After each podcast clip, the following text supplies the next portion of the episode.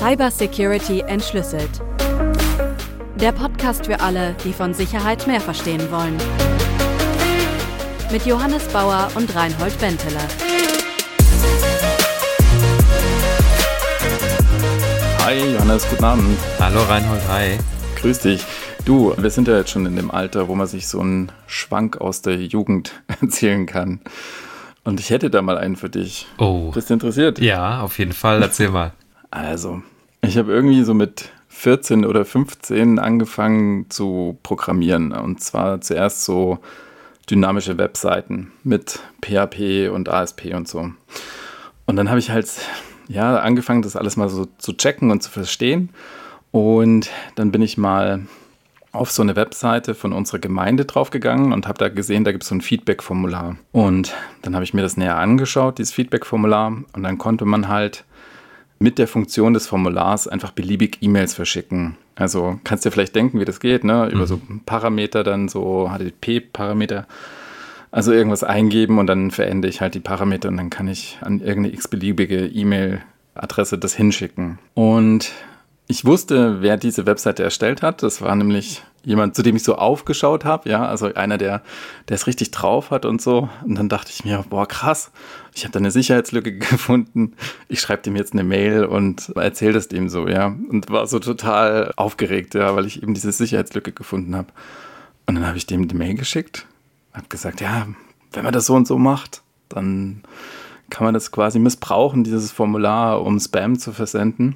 Und dann kam nach so ein paar Tagen eine ganz trockene, kurze E-Mail zurück, so, ja, das weiß ich und ist jetzt auch nicht so schlimm und ist ihm jetzt auch mehr oder weniger egal. Hm. also, und es war schlimm, ja. Also ja. ich habe so die Antwort bekommen und dachte mir so, oh Mann, ey. Also ich habe mir da voll die Mühe gegeben und ich war total aufgeregt, hm. ja, und ich fand es total wichtig. Und zurück kam dann nur so ein, ja, so ein, so ein mehr oder weniger ablehnendes, ja, es ist mir egal da, da habe ich gemerkt, mir war es nicht wichtig, irgendwie da jetzt vielleicht Geld dafür zu bekommen, dafür, dass ich da jetzt eine Lücke gefunden habe oder so, sondern Anerkennung. Mhm. Das war mir in dem Moment wichtig. Und deswegen glaube ich, wäre das ein gutes Thema, über das wir mal sprechen könnten. Also über dieses Melden und Offenlegen von Lücken. Responsible Disclosure. Genau. Soll heute mal das ist unser heutiges Thema. Unser Thema sein. Ja, spannend. Und der Typ, hast du dann zu dem immer noch aufgeschaut hinterher? Nee. nee, dann, weil das, das, war da war wirklich so mein, mein jugendlicher Stolz, äh, war da gekränkt, weil ich mir so dachte, Mensch, das war doch wirklich was, was ich da jetzt mhm. echt gefunden habe, was wirklich schwerwiegend war. Würde ich auch immer noch so sagen. Mhm. Also es war jetzt wirklich nicht nur ein Quatsch, sondern du konntest quasi als Absender war das dann diese Gemeinde, also diese Kommune und du konntest halt dann irgendjemand E-Mails mhm. ja. Also schon übel, ja. Also wenn wir schon bei Schwanks ist das der Plural von Schwank? Schwenks. Schwenk, Schwenk, Schwenk, Schwenkerer sind. Aus der Jugend habe ich auch einen. Ich habe mal, aber das ist schon wirklich ewig her, also auch, glaube ich, Schulzeit, bin ich ganz zufällig auf so einer Webseite auf das interne Datenbank-Backup von irgendwie so einer kleinen mittelständischen Firma gekommen. Also die hatten irgendwie das verlinkt und per Google-Suche war das dann indiziert und da kam man dann quasi direkt auf den FTP, der war öffentlich zugänglich und da konnte man sich halt einfach das komplette SQL-Dump runterziehen. Und das habe ich halt, also am Anfang habe ich nicht gewusst, was es ist und dann habe ich es halt gemacht und habe halt gesehen, okay, das sind krass, also es sind halt schon kritische Daten. Ich meine, das war noch vor der DSGVO, aber es waren halt lauter Kundendaten drin, lauter Passwörter, äh, mhm. Admin-Dinger und so weiter. Also richtig übel eigentlich. Passwörter noch im Klartext? Noch im Klartext, genau. Mhm. Und ja. dann habe ich erst den Typ angeschrieben, quasi der die Webseite macht. Und das war dann voll unangenehm. Also ich habe den unter meinem Klarnamen auch angeschrieben. Also nur den technischen Verantwortlichen. Ja, niemanden quasi Chef mit in CC genommen oder so. Und der hat es dann so geframed, als ob ich irgendwas gehackt hätte. Also der hat dann, der hat dann mhm. nämlich quasi den CEO oder was weiß ich, keine Ahnung, Geschäftsführer von dieser Firma in CC genommen und das dann so dargestellt, als ob ich hier jetzt missbräuchlich irgendwie gehandelt hätte, obwohl das halt überhaupt nicht der Fall war.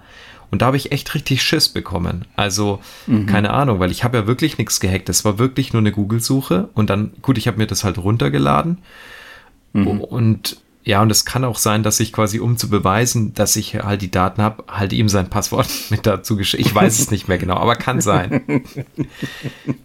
also das ist keine, so also frech kann schon, das traue ich mir schon zu, aber ich weiß es nicht mal, wie es genau war. Ich meine, da ist da nichts passiert oder so, aber es hat mir schon ein bisschen Respekt eingeflößt. Ja, wie reportet man sowas eigentlich richtig? Jetzt haben wir beide so ein Erlebnis gehabt äh, und du hast ja schon die Frage gestellt.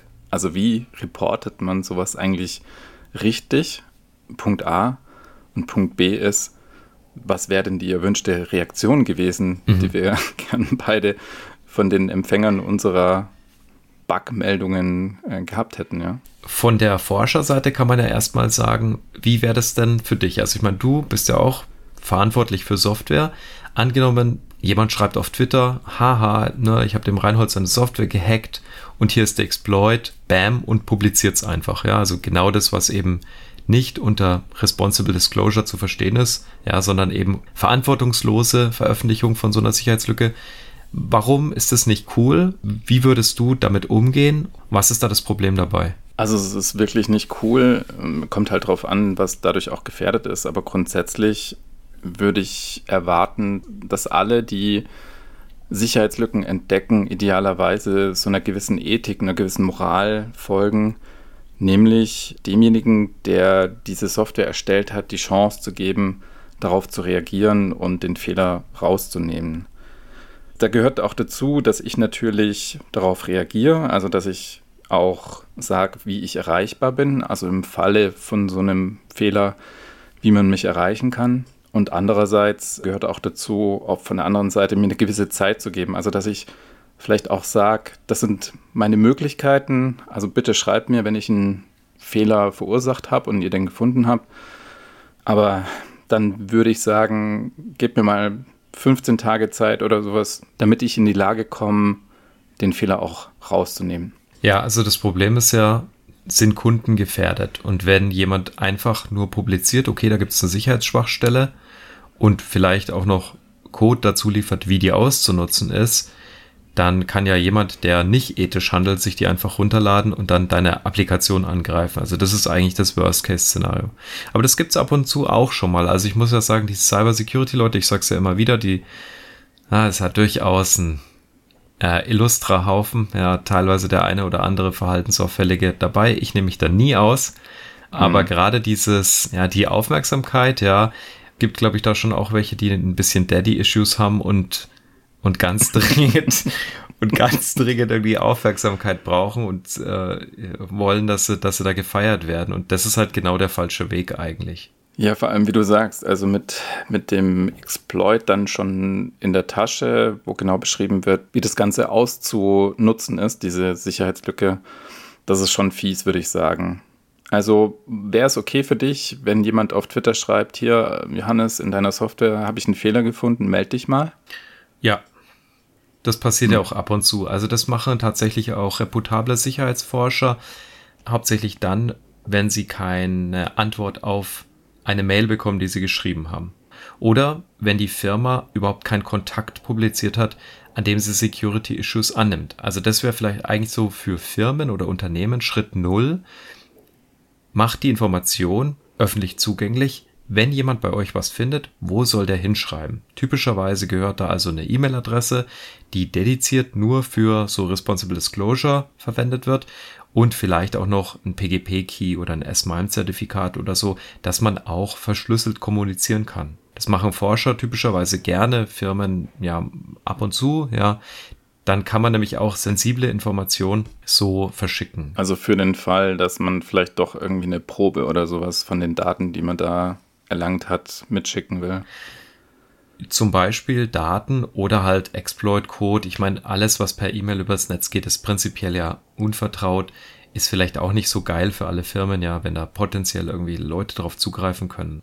Und dann muss man natürlich aber auch als Unternehmen ist man dann in der Pflicht. Erstens, so ein E-Mail-Postfach, das muss natürlich jemand lesen und idealerweise sofort darauf antworten. Also nicht eine Woche liegen lassen, sondern direkt schreiben, okay, wir prüfen das, ja, und an jemanden weiterleiten, der technisch Ahnung hat. Und das sollte üblicherweise auch mit Priorität behandelt werden, weil ich meine, so Forscher sind halt ja, manchmal ein bisschen nervös. Die können von außen nicht einschätzen, passiert da irgendwas oder wäre ich jetzt hier einfach komplett gestonewallt und da geht nichts voran? Gestonewallt meinst du, genau, die sind vielleicht schon dran, sitzen dran und schieben schon Panik und haben schon eine Arbeitsgruppe gebildet, womit sie diesen Fehler rausholen können aus der Software, aber melden sich halt nicht und geben nicht zu, dass sie gerade aktiv dran arbeiten. Ja. Ja, oder noch ja. schlimmer, sie melden sich nicht und bereiten zum mhm. Beispiel juristische Aktionen vor. Also das gibt's ja auch mhm. ab und zu. Gibt's auch mhm. viele Fälle im Internet beschrieben, wo erst gar keine Antwort kommt und wenn man dann nachhakt, dann heißt ja hier ladungsfähige Adresse bitte, weil hier. Ne, ich meine, es klingt wie so ein schlechter Witz, aber gerade Leute, die von Security eben extrem wenig Ahnung haben, die glauben, dass es ein probates Mittel ist, einfach Leute, die Sicherheitslücken reporten, einzuschüchtern und denen mit Rechtsstreit zu drohen. Und dann quasi steht da Computersabotage im Raum. Das ist kein Straftatbestand, den man auf die leichte Schulter nehmen kann. Mhm. Das passiert echt ab und zu. Ich habe nachgelesen, gibt sogar eine Seite, wo solche Fälle zusammengefasst sind. Die Lilith Wittmann ist eine Sicherheitsforscherin. Die hat im August 21 einen Fehler in der CDU Connect App entdeckt. Habe ich auch gesehen, ja. Ja. Und hat ihn dann quasi per Responsible Disclosure reportet und dann direkt hier mit der Staatsanwaltschaft die Drohung bekommen. Und das finde ich ist mhm. ein absolutes No-Go. Also da sitzen offensichtlich Leute, die kriegen Schnappatmung und dann Beißreflex, völlige Ahnungslosigkeit auf Seiten des Herstellers und dann passieren solche Kurzschlussreaktionen. Und das ist ein absolutes No-Go als Firma.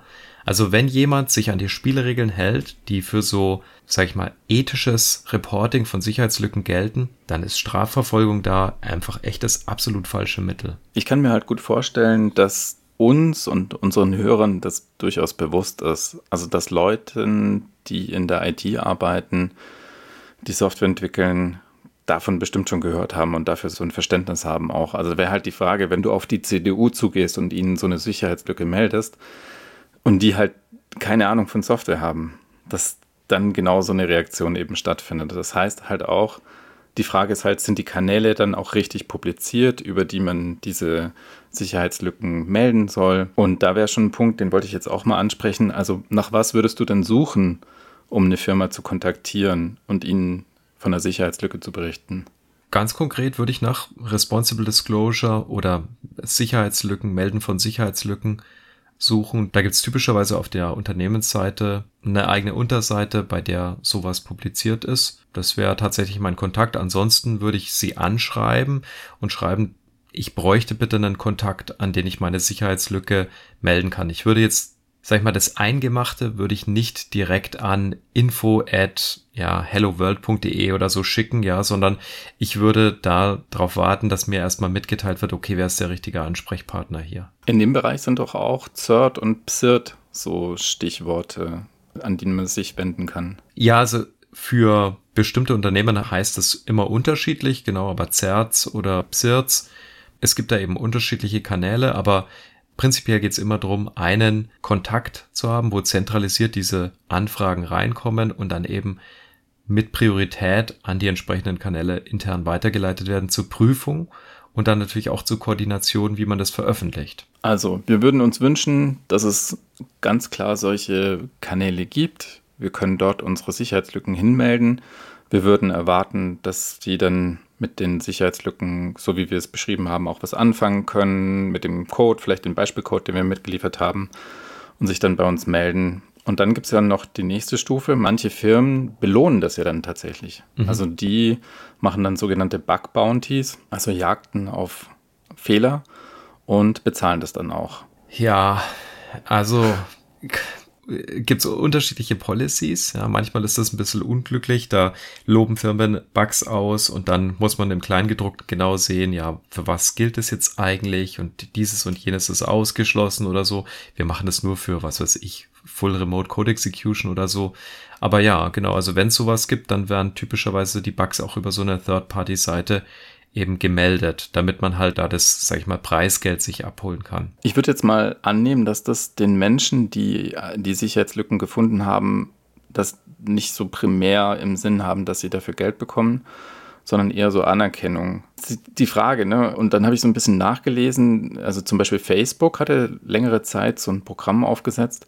Da haben sie sogar Kreditkarten ausgegeben mhm. an Sicherheitsforscher oder Leute, die eben Sicherheitslücken finden und dann, um diese Kreditkarten immer wieder aufzuladen mit neuem Geld, wenn da wieder eine Sicherheitslücke gefunden wurde. Das klang für mich dann schon so nach, eigentlich werden da Leute dafür bezahlt, grundsätzlich, um, um da Sicherheitslücken zu finden. Nur klang das für mich dann so ein bisschen nach, es ist im Prinzip schon eine Art Anstellungsverhältnis, mhm. anstatt wirklich dieser Gedanke von unabhängigen Leuten, die da in Ruhe da die Sicherheitslücken finden. Also es ist auf jeden Fall ein Spannungsverhältnis und ein Interessenskonflikt und damit einher geht vielleicht auch ein anderes No-Go, das aber für die Sicherheitsforscher gilt. Im Endeffekt angenommen, ich habe jetzt in deiner Applikation einen Fehler gefunden, dann kann ich ja zu dir auch hingehen und dich fragen, hey, ich habe da einen Fehler gefunden, willst du den wissen? Ansonsten stelle ich den ins Internet. Ja, mhm. und das ist ein absolutes No-Go auch. Also das geht überhaupt nicht. Das ist direkt Erpressung. Oder was es auch gibt, Forscher melden eine Sicherheitslücke, hätten dann gerne eine, sag ich mal, Donation, eine Spende. Und wenn dann das Unternehmen sagt, nee, wir zahlen da aber keine Spende, dann sagen die, ah ja, ich habe da übrigens noch drei weitere, aber die sage ich euch halt jetzt nicht finde ich es auch ein absolutes No-Go. Also ich finde, das ist gerade als Sicherheitsforscher eine Sache, die relativ schwierig ist, wirklich mit Integrität durchzuziehen, weil man oft in diesem Spannungsfeld steht. Also aus eigener Erfahrung kenne ich zum Beispiel einen Fall, dass jemand sagt, hey, ich würde gern mit einem Unternehmen zusammenarbeiten, können wir irgendwie Sicherheitsüberprüfungen machen? Und das Unternehmen hat aber kein Interesse, ja, keine Ahnung oder äh, meldet sich nicht, ist im Spam gelandet. Und der Forscher guckt sich dann ein Produkt an und findet tatsächlich eine Sicherheitslücke. Und das ist jetzt richtig übel. Ja, mhm. ich bin mit dem Fall relativ eng vertraut, ja, und dann ist die Frage, okay, was machst du denn jetzt, ne? Weil es soll halt nicht so ausschauen als Forscher, dass du sagst, ah ja, ihr habt mich damals nicht bezahlt und deswegen habe ich jetzt was gesucht und das drücke ich euch jetzt rein. Das ist richtig kacke. Aber andererseits hm. ist es halt auch so, das bedeutet, du kannst jetzt, kannst du den Bug eigentlich gar nicht mehr einfach nur melden und das im Raum stehen lassen, so bleibt es unter uns, weil dann steht immer auch implizit quasi im Raum, ich möchte ja eigentlich bezahlt werden dafür. Das heißt, die einzige Sache, wie du da quasi clean rauskommst als Forscher, ist, dass du sagst, das ist die Sicherheitslücke, ich publiziere die. Also da gibt's schon, ne, gibt's überhaupt keine Mehrdeutigkeit oder so. Die wird publiziert, ich mache das einfach. Da gibt's eine Responsible Disclosure Policy, der ich folge. Also da gibt's zum Beispiel die Google 90 plus 30, die finde ich echt super. Also das Google Project Zero, das ist relativ bekannt. Das sind wirklich absolute äh, super Experten, die da arbeiten. Und die haben halt so eine Deadline, sag ich mal, Strategie entwickelt, diese 90 plus 30 nennen können wir vielleicht auch gleich nochmal mhm. drauf zurückkommen, was das bedeutet. Aber so stellst du zumindest als Forscher sicher, okay, ne, ich, ich publiziere das so oder so. Ich will euch nicht erpressen, weil dieser Eindruck, den musst du natürlich als Forscher auf jeden Fall vermeiden. Das macht ja deine ganze Glaubwürdigkeit komplett kaputt. Ja, wobei du hast vorhin noch gesagt, du hältst es für Erpressung, wenn du sagst, ich habe eine Sicherheitslücke bei euch gefunden und ich werde die veröffentlichen. Also ich meine, was wäre besser? Würdest du dann sagen, ich veröffentliche die Sicherheitslücke, wenn ihr nicht innerhalb von x Tagen reagiert? Genau, das meine ich. Es ist, aber ja. dann könntest du ja genauso sagen, es ist eine Erpressung, ja. Also, naja, also ich meine, ich finde, es gehört schon noch ein bisschen mehr dazu. Also du kannst vielleicht sagen, okay, Leute, hier ist die Sicherheitslücke. Wenn ihr nicht innerhalb von so und so vielen Tagen reagiert, dann werde ich es veröffentlichen. Ich werde aber noch weiterhin versuchen, euch auf anderen Kanälen zu kontaktieren, vielleicht die Öffentlichkeit zu informieren, dass es da was gibt, aber noch nicht die Details mhm. rauslassen mhm. oder wie auch immer. Also ich will, dass ihr die fixt, mhm. dass ihr die rausnimmt, bevor ich tatsächlich dann beweis, wie das Ding auszunutzen ist. Das ist spannend, weil ich glaube, an der Stelle haben wir unterschiedliche Auffassungen. Also, aber weiß ich, vielleicht habe ich es jetzt auch falsch rausgehört. Also, lass uns doch mal konkreter über die 90 plus 30 reden. Die Google Project Zero Publikationsguidelines, die sagen folgendes. Sie geben ab dem Zeitpunkt des Reportings an den Hersteller 90 Tage Zeit, die der Hersteller hat, um dieses Problem zu reparieren. Wenn innerhalb dieser 90 Tage ein Patch entwickelt ist, ja, und der Hersteller sagt, ja, wir haben jetzt ein Patch, dann hat quasi ab diesem Zeitpunkt geht nochmal, geht noch mal erweitert, irgendwie 30 Tage los und nach Abschluss dieser, also nachdem der Patch dann ausgerollt ist letztendlich, wird publiziert. Oder der Hersteller macht einfach nichts und dann wird grundsätzlich nach spätestens 120 Tagen publiziert. Und das ist tatsächlich eine gute Publikationsguideline, finde ich, weil es halt genauso ist, dass du manche Leute schon unter Druck setzen musst, dass sie das wirklich reparieren, weil die sonst nichts machen einfach. Also es ist halt eine Guideline und die hört sich erstmal vernünftig an. Es ist einfach etwas, woran du dich orientieren mhm. kannst. Mhm. Nur würde ich sagen, bei mega kritischen Lücken, wo du genau weißt, boah, also ich habe da jetzt keinen großen Invest machen müssen, um diese Sicherheitslücke zu finden und ich sehe, wie kritisch das ist, was da dahinter steckt. Also was da für vielleicht sogar Menschenleben am Ende gefährdet sind, weil irgendwelche Maschinen davon betroffen sind, dann sagst du nicht, aber ich bin jetzt hier der feine Forscher mit 90 plus 30, weil ich halte mich daran, muss ja irgendwas tun. Mhm, also ich würde sagen, es ist vielleicht eine Orientierungshilfe, wie man es machen könnte, aber naja. Ja, weiß nicht. Also ich meine, die Sache ist, wenn du Sachen fertigst, von denen Menschenleben abhängen mhm. und du hast da Fehler eingebaut, die sind so schlimm, dass die Menschenleben in Gefahr sind und du bist nicht in der Lage, nach drei Monaten den Fehler zu beseitigen, dann finde ich, ist da eine ganz andere Sache kaputt. Da gebe ich dir vollkommen recht. Nee, was ich meine ist, als Sicherheitsforscher würde ich dann sagen, Leute, ihr müsst es innerhalb von einer Woche Ach reparieren, so. weil ah, sonst okay. mache ich hier mal einen Mega-Alarm. Okay. Weißt du, was ich meine? Ja, okay, okay. Ach so, ich dachte, du meinst jetzt, womit Unternehmen irgendwie häufiger agieren. Oh ja, das ist voll schlimm und so, aber wir brauchen da mhm. halt länger dafür. Ja, ja. Und tatsächlich ist es ja bei manchen Bugs so, also zum Beispiel Meltdown und Spectre, Hardware Vulnerabilities. Die lassen sich halt wirklich nicht so einfach fixen. Du machst jetzt halt nicht mal eben eine neue CPU, ja. Da drehst du ein größeres Rad. Da waren ja mhm. die Disclosure Guidelines wirklich absurd lang. Also ich glaube, die haben über ein Jahr schon gewusst davon, bevor es quasi rauskam und publiziert wurde. Und da das ist das andere Ende von dem Spektrum. Aber teilweise ja, ich meine, es ist auf jeden Fall ein Pulverfass. Diese 90 plus 30, die waren auch von manchen großen Firmen sehr kritisch gesehen. Also ab und an kabbeln sich da Microsoft und Google, weil Google die nehmen einfach die 90 plus 30 und Microsoft hat ja irgendwie so periodisch seine Patch Days, ne? Die publizieren also Patches in fixen Intervallen und wenn jetzt gerade so ein Patch Day mhm. war, dann dauert es halt, bis der nächste Patch Day kommt. Und wenn die dann halt irgendwie so einen Bug finden, ja, dann war es halt schon ein paar Mal so, dass genau die Deadline geendet ist, noch vor dem Patch Day, ja, die 120 Tage. Und dann hat Google es einfach publiziert. Und das findet Microsoft halt nicht so cool, ne? Aber das sind dann halt, ne, dann, dann schlagen die so ein bisschen aneinander, weil prinzipiell könnte man auch sagen, okay, ich ziehe den Patch halt vielleicht vor, wenn der kritisch ist. Oder er ist halt mhm. nicht so kritisch, keine Ahnung. Aber ich finde es schon auch wichtig, dass man transparent damit umgeht und zum Beispiel CVEs beantragt für so Sachen, dass es quasi einen sauberen, dokumentierten Prozess gibt, dass man auch nachschauen kann, okay, mein Produkt, was für Schwachstellen hat es, in welcher Version sind die repariert und so weiter und so fort. Findest du eigentlich, wenn du eine Sicherheitslücke gemeldet hast und die Firma sorgt dafür, dass die Sicherheitslücke entfernt wird, innerhalb der gegebenen Zeit, kommuniziert mit dir gut, alles ist raus, alles ist wunderbar, soll diese Sicherheitslücke trotzdem veröffentlicht werden? Ähm, hatte ich letztens den Fall. Ja, kommt jetzt äh, im November oder so ist die, also, oder Dezember ist die Deadline zu Ende. Zufällig hm, habe das Produkt gekauft und habe was gefunden und habe das gemeldet. Super, super vorbildliche Kommunikation. Also wirklich genau wie man sich's vorstellt. Richtig toll. Und ja, ich finde, das soll trotzdem publiziert werden.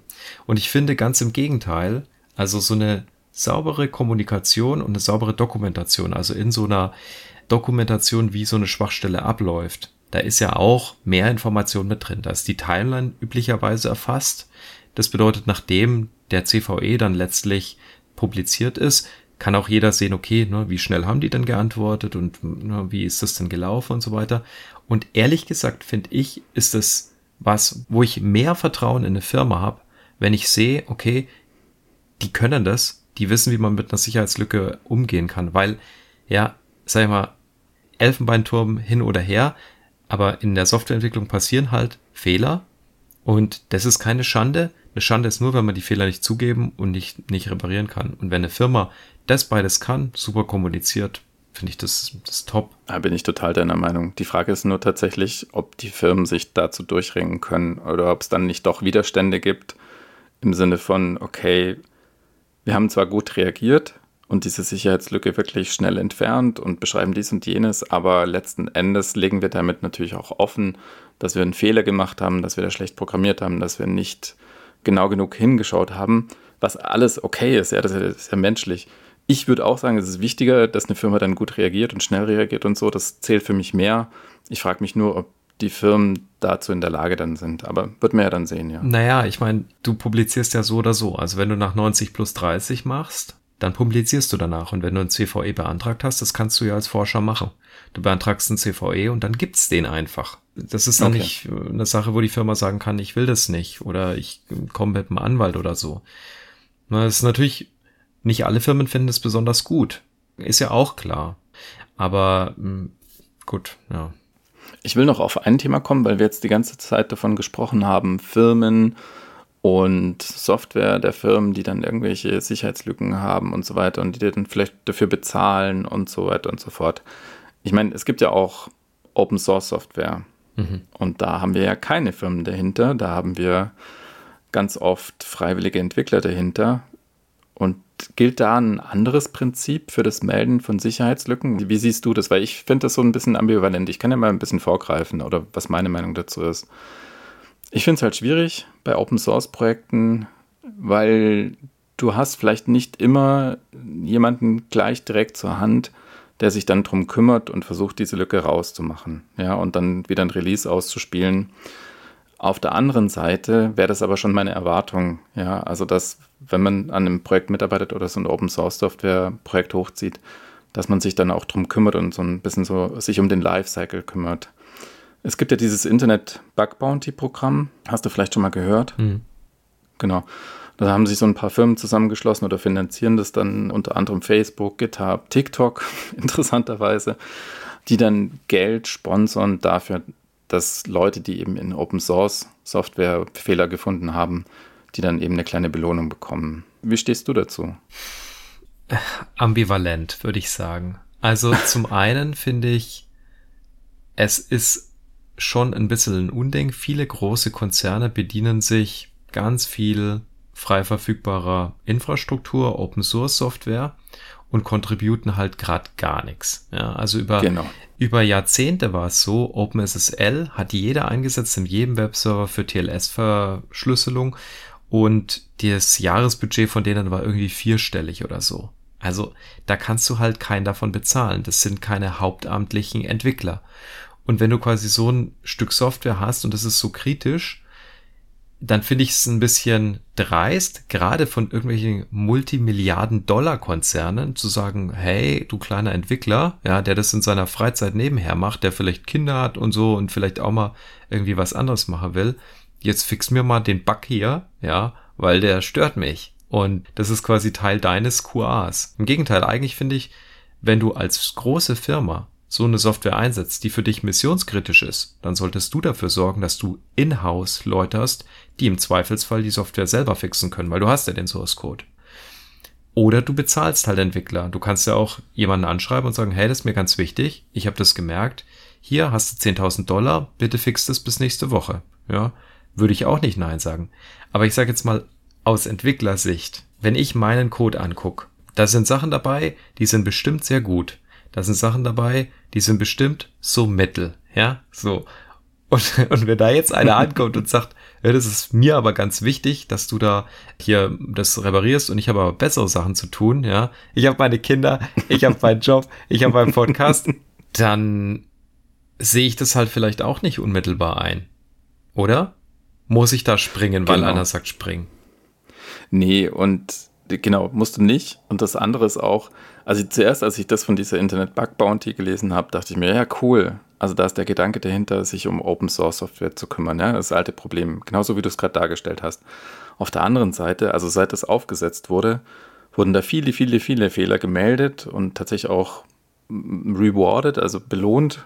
Und das waren dann halt so zwischen so 500 und 1000 Dollar. Hm. Und die haben jetzt, seit dieses Ding aufgesetzt wurde, 1,2 Millionen US-Dollar ausgeschüttet. Mhm. Und für die Anzahl der Bugs, die da gefunden wurde, also das ist echt nicht viel. Mhm. Also maximal so 25.000. Das klingt erstmal toll, weil ja, es wird belohnt, es wird bezahlt. Auf der anderen Seite, finde ich, machen sich die Firmen ein leichtes Leben, indem sie halt sagen, ja, ja, wir bezahlen da schon was und wir geben da Geld aus, aber hey, ganz ehrlich, das ist meiner Meinung nach stiefmütterlich und zu wenig. Ja, es ist ein bisschen Portokasse für so Unternehmen Richtig. wie Facebook halt, ne? Also sieht ganz ja. gut aus und ich meine, klar, ich würde mich auch freuen, über 500 Euro sage ich natürlich nicht nein, aber du kannst dir ja so halt keinen Lebensunterhalt verdienen. Also das ist halt kein Job, das ist, wenn du zufällig irgendwie das findest, ja, dann, dann ist das ganz gut. Aber ja, ich weiß nicht. Also wie gesagt, ich finde, als Unternehmen bist du da schon in der Pflicht, halt auch selber Kompetenz aufzubauen. Und das ist ja eigentlich auch Ziel von Open Source. Nicht, dass die Leute dir Geld schicken, sondern dass dir die Leute Patches schicken. Ja, dass die Leute es zum Beispiel selber fixen und dann sagen, hier ist der PR, spiel den ein, dann ist der Bug weg. Das fände ich eigentlich viel besser. Ich will von denen gar kein Geld, sondern ich will, dass die Software besser wird. Und ich meine, also mein Code ist grundsätzlich unter der GPL und die GPL, da steht halt groß und fett. Ich glaube wirklich in, in Großbuchstaben drin, ja, wird verteilt, ja, ähm, without warranty of any kind, expressed or implied. Also nutze es, aber dann ist es dein Bier, ja. Du hast hier keine Garantie, keine Gewährleistung, musst es selber reparieren können. Gut, ich würde sagen, heute haben wir jede Menge über das Thema Responsible Disclosure, also sprich das verantwortungsvolle Veröffentlichen, verantwortungsvolle Offenlegen von Sicherheitslücken gesprochen. Wir haben darüber gesprochen, wie ihr euch am besten verhaltet, wenn ihr eine Sicherheitslücke gefunden habt, dass ihr auf die Firmen zugeht und wirklich nach einer gewissen Ethik, nach einer gewissen Moral ihnen auch die Möglichkeit gibt, die Sicherheitslücke zu entfernen. Und natürlich dürft ihr erwarten, dass diese Firma sich mit euch auch ordentlich in Verbindung setzt und mit euch spricht und sich sehr darum kümmert, die Sicherheitslücke rauszubekommen. Und wie wir schon darüber gesprochen haben, ist es nicht fair, mit Sicherheitslücken einfach voll an die Öffentlichkeit zu gehen und die gleich zu publizieren, ohne den Firmen die Chance zu geben, sich um die Lücken dann zu kümmern. Schreibt uns gern von den Sicherheitslücken, die ihr gefunden habt und was ihr dabei erlebt habt. Habt ihr gute Kontakte gehabt zu den Firmen oder dort, wo ihr es hingemeldet habt? Oder habt ihr auch schlechte Erfahrungen gemacht? Wir wären sehr daran interessiert. Schreibt uns an mail at cybersecurityentschlüssel.de und wenn euch der Podcast gefallen hat, empfehlt uns gern weiter und gebt uns gern eine Bewertung. Janis, dir noch einen schönen Abend. Dir auch, Reinhold. Mach's gut. Ciao. Danke, bis dann. Ciao.